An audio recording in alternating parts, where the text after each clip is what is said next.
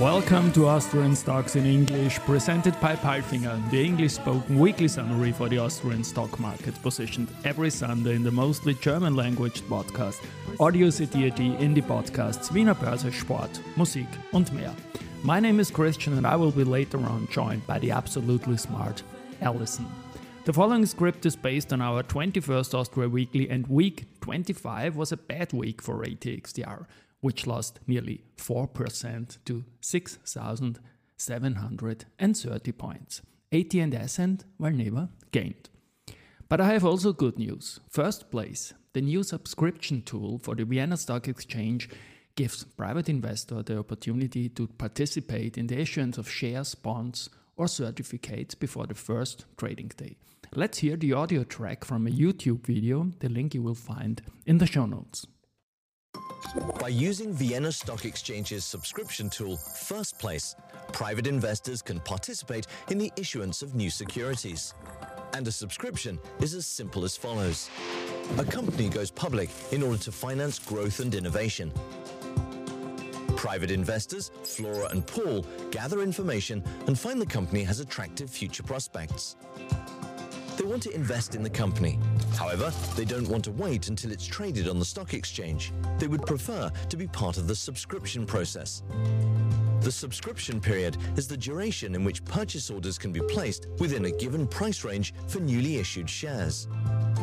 First place, the Vienna Stock Exchange's subscription tool makes it possible. Also for bonds and certificates. Flora and Paul can place a purchase offer via their online brokerage account during the subscription period, including the desired quantity of shares and the maximum purchase price they are willing to pay. All buy orders are entered in an order book. Many investors are interested in the company. Therefore, it is exciting to see how many shares Flora and Paul will actually be allocated by the order book manager and at what price. The shares are booked into the securities account at the issue price, without stock exchange fees. The company has now reached an important milestone. On the first trading day, the initial share price is set on the stock exchange. Investors' supply and demand determine the price performance. Flora and Paul can sell their shares on the stock exchange at any time. But as co-owners, they want to participate in the company's success in the long run. This means that if the company makes a profit, they can also benefit by receiving a dividend. Don't miss any new issuance of shares, bonds and certificates. Subscribe to the Vienna Stock Exchange newsletter now.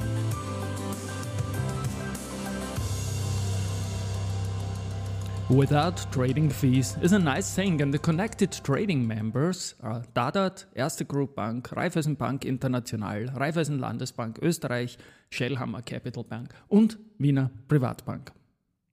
News in week 25 came from Rosenbauer, CA Immo, Lenting, EPH, the first emittent in first place, Strabag, Andritz, Immofinanz, Meyer-Mellenhof, OMV, Valneva, POR, Post, and FACC.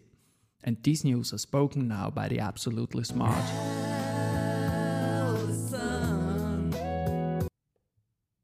Thank you, Christian, for calling me absolutely smart. And these were the news of week 25. Monday, Rosenbauer, with the Garus G10. Rosenbauer, world's leading manufacturer of systems for firefighting and disaster protection, is launching its lightest protective suit to date. Available in two versions either for only forest fire operations or as a combined forest fire and rescue operation protective suit. Garus G10TR variant it combines minimal weight, well below 2 kilograms for jacket and trousers, and maximum freedom of movement with optimal wearing comfort. Thanks to the ergonomic cut and excellent ventilation, even long, physically demanding deployments in the sweltering summer heat are possible without tiring. Rosenbauer, weekly performance, minus 5.16%. CA Immo, real estate company CA Immo and its joint venture partner Mainzer Stadtwerke AG have sold the Rheinwiesen 3 residential plot, The sale of the approximately 3,500 square meter large site was made to a joint venture of BWL Wohnbaugesellschaft and Mainzer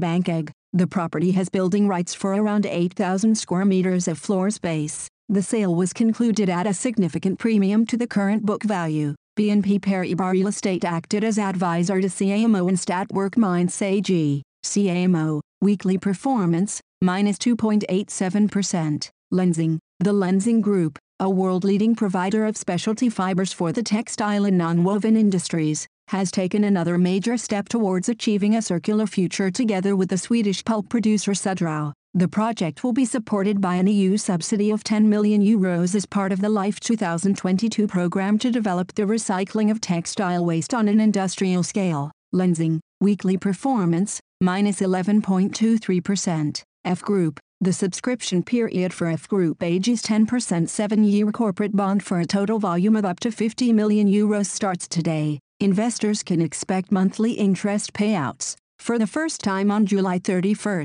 2023, the bond's term to maturity is 7 years. The subscription period is expected to run until July 13, 2023. The net proceeds generated by the issuance of the bonds will be used to develop a diversified portfolio of high-yield hotels and resorts in the premium and luxury segments in Austria, Germany, and other top European destinations. Strabag, with the planned Strabag Circular Construction and Technology Center, C3, Construction Group Strabag wants to drive forward the development of a sustainable and resource-saving circular economy in the construction sector. The Strabag pilot project which represents the company's entry into the systematic recycling of regional construction waste, urban mining, aims to set an example throughout the industry and across borders. The site, which is heavily contaminated from the former refinery, is currently undergoing extensive remediation. For Strabag, the Bremen C3 is only the first step. Location scouting is currently ongoing for additional sites to be built throughout Europe under the leadership of Strabag Umwelttechnik GmbH. The goal is an ambitious one.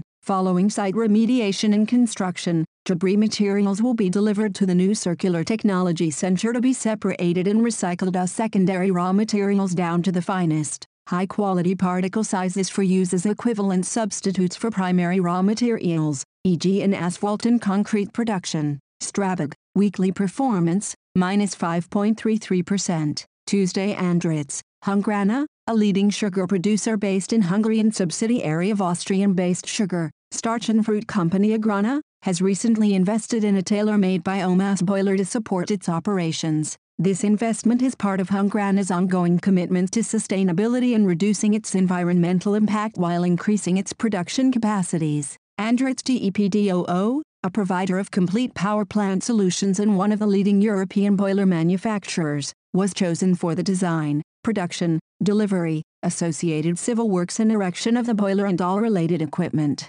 Hungrana already operates several boilers using different biomass fuels. The new wood chips boiler from Andritz will further increase Hungrana's steam production capacity from renewable resources. Boiler production will start in June, with the start of construction work planned for September. Andritz, weekly performance, minus 5.12%. Immofinanz, with office space of approximately 75,000 SQM, recently reached full occupancy. With the full occupancy of its largest office location on the Wienerberg, Immofinanz is setting another milestone in the successful development of the innovative MyHive office concept. Sustainable, communicative work environments equipped with top technology define the new office standard. Companies adapt their strategies to these new requirements and specifically select our office solutions. Full occupancy at our largest location shows us that we optimally meet the needs of our tenants and their employees with our innovative MyHive offering. The next expansion stage is therefore about to be completed.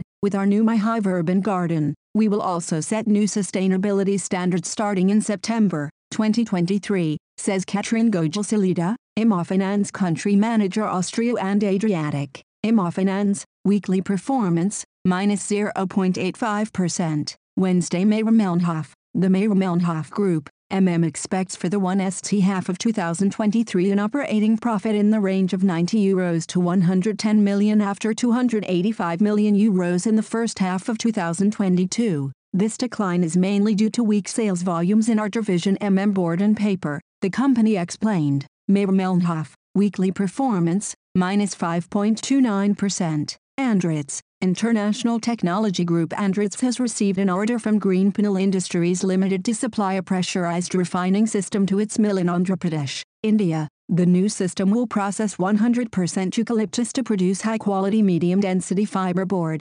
MDF products. It will use proven Andritz technologies, a 20 inches plug screw feeder and an S1056M high consistency refiner, to achieve superior fiber quality at a very low electrical and thermal energy consumption. Andritz, weekly performance, minus 5.12%. OMV, Austrian-based oil, gas and chemicals group OMV announces the final investment decision taken by OMV Petrom, the largest integrated energy company in southeastern Europe. The Neptun Deep project will be co-developed with Romgaz, the largest producer and main supplier of natural gas in Romania, under OMV Petrom's operatorship. OMV Petrom and Romgaz will jointly invest up to 4 billion euros for the development phase of the project, set to bring on stream around 100 billion cubic meters of natural gas. First production is estimated for 2027 and production at the plateau will be approximately 140 kbo day, for almost 10 years. OMV, Weekly performance, minus 6.29%. Thursday Valneva, Valneva supervisory board members voted in favor of recommending to the shareholders to transition from the company's current two-tier governance model, which includes a supervisory board and a management board, to a one-tier model led by a board of directors, with CEO Thomas Lingelbach included as an executive member. The supervisory board's proposal also recommends the establishment of an executive committee to be comprised of, among others, the members of the current management board. This proposed change in Valneva's governance structure will be submitted to the vote of the company's shareholders at an extraordinary general meeting later this year. Valneva, weekly performance, 7.96%. Andritz, International Technology Group Andritz will supply a new black liquor evaporation plant to the unbleached kraft pulp producer Hyogo Pulp Industries, Limited, Japan. It will replace the mill's two existing evaporation lines. The evaporation plant will evaporate water from the black liquor, a byproduct of the kraft process, so that it can be burned efficiently in the mill's recovery boiler. Andritz's technology will help us to eliminate existing bottlenecks in production, and it will support us in our recycling-oriented operations, said Naoki Aiko, Representative Executive Director at Hyogo Pulp Industries. Andritz, weekly performance, minus 5.12%. Porr, 10 at DSO GmbH, a leading European transmission system operator, has engaged Porr's Tunneling Division for the challenging task of establishing the Südlink connection under the Elbe between Schleswig-Holstein and Lower Saxony. The contract is worth more than 250 million euros. The Südlink project to construct a powerful direct current transmission line is vital to ensure a secure, stable power supply in the future. It will transport renewable power from wind farms in northern Germany to the south of the country and is a necessary step in the energy transition. The plans for the Südlink project include a tunnel crossing under the Elbe River.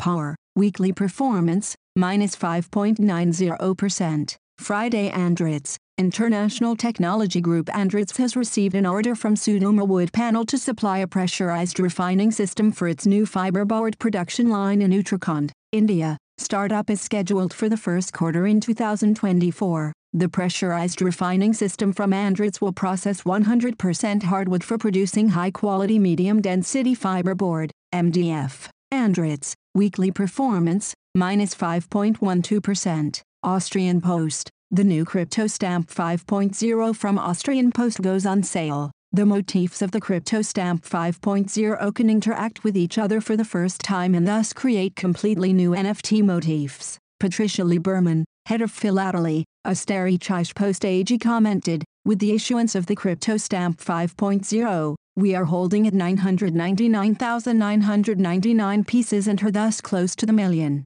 Austrian Post's crypto stamp is a consistent project and responds to the volatile crypto market with stability and consistency. That's why we dare to be real crazy this year and remain a pioneer in the international market. The trust of the community proves that only the original combines safety and innovation. Österreichische Post, weekly performance, minus 0.77%. FACC, at this year's Paris Air Show, record orders were received from all international aircraft manufacturers. Orders were received for a total of around 1,300 new aircraft, 1,033 of them from Airbus and Boeing alone. Among the models most in demand are short and medium haul aircraft, i.e., aircraft with a capacity of 150 to 220 passengers. Austrian based aerospace supplier FACC benefits greatly from this development, as lightweight solutions from FACC are used by all aircraft manufacturers. Overall, FACC's order book grew by around 400 million euros as a result.